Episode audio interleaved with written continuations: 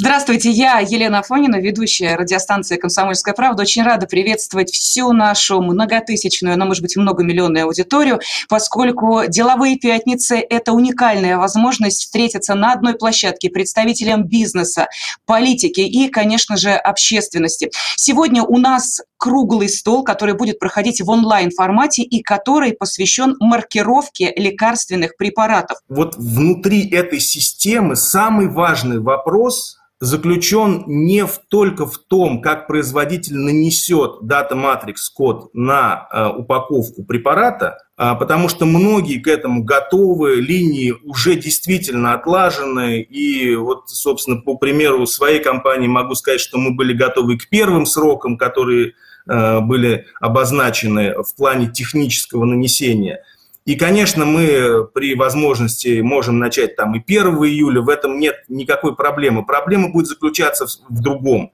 С того момента, когда маркированная продукция перейдет э, к дистрибьютору, начнутся считывания э, QR-кодов и появится ситуация, когда что-то не считывается, какой-то QR-код не проходит. И это, это моментально появится. Вот здесь нужно, я считаю, это очень важно, что на начальном этапе просто провести отладку в боевом таком режиме, что называется, ну, в рабочем режиме, не в режиме песочницы, как это называется на языке IT, э, отработать эту систему, в которой вообще не будет, так сказать, э, применяться каких-либо э, не только что вы говорите о штрафных санкциях. На самом деле здесь речь идет не только о них. Что значит штрафные санкции? На самом деле, если вы, допустим, на каком-то этапе выявляется Э, неверный дата матрикс код у одной упаковки всей серии, по сегодняшним регуляторным требованиям будет происходить отзыв всей серии. То есть, понимаете, вот сейчас мы должны просто понимать, что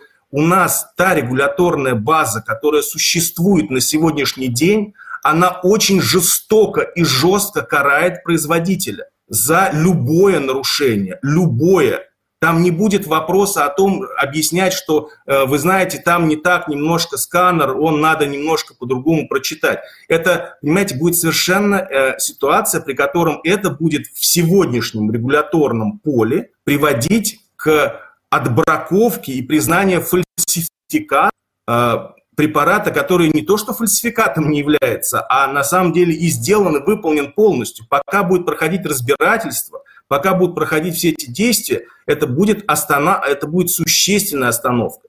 Поэтому на сегодняшний день я думаю, что действительно самый разумный вариант заключается, если мы, так сказать, э, все-таки пони... считаем, что маркировка, так сказать, она будет и неизбежна, то э, самый разумный вариант сейчас провести вот эту тестовую отладку, провести ее отладку, уже действительно выпуск в нормальном, так сказать, режиме Э, абсолютной отгрузки. Ведь я вот хочу еще подчеркнуть, вы поймите, сейчас почему-то звучат победные э, реляции о том, как все готовы к маркировке. На самом деле проверка на э, каком-то одном сегменте – это не проверка всей цепочки. Этого не было ни у кого, потому что вы, вот вы должны просто понять, ни один производитель который э, не там, так сказать, не относящийся там к семинозологиям, которые были исходно, так сказать, действовали, а вот из рутинной э, производственной э, плеяды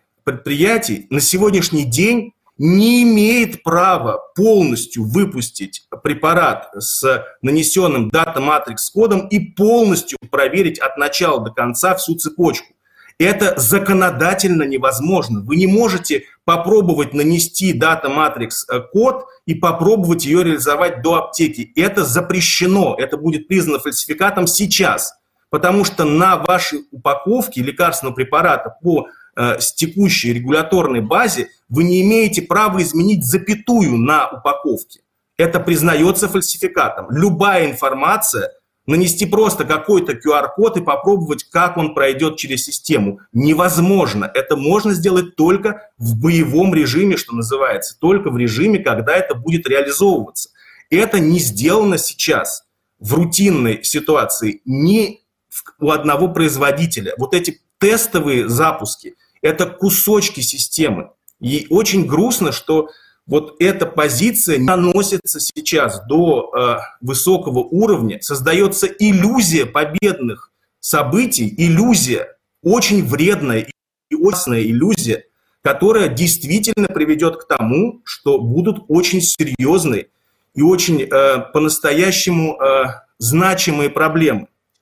Вот, поэтому я думаю, что такая идея, которую вот вы сказали, она, э, наверное, действительно может быть единственная возможная только с тем дополнением, важным дополнением, что на начальном этапе нужно просто попытаться хотя бы э, провести до конца, до э, финальной стадии всю систему вообще не применяя регуляторику. Вот довести и посмотреть, как она действительно работает на всех финальных этапах э, увидеть и разобраться во всех технических вопросах. Я подчеркиваю, что вопросы именно технические.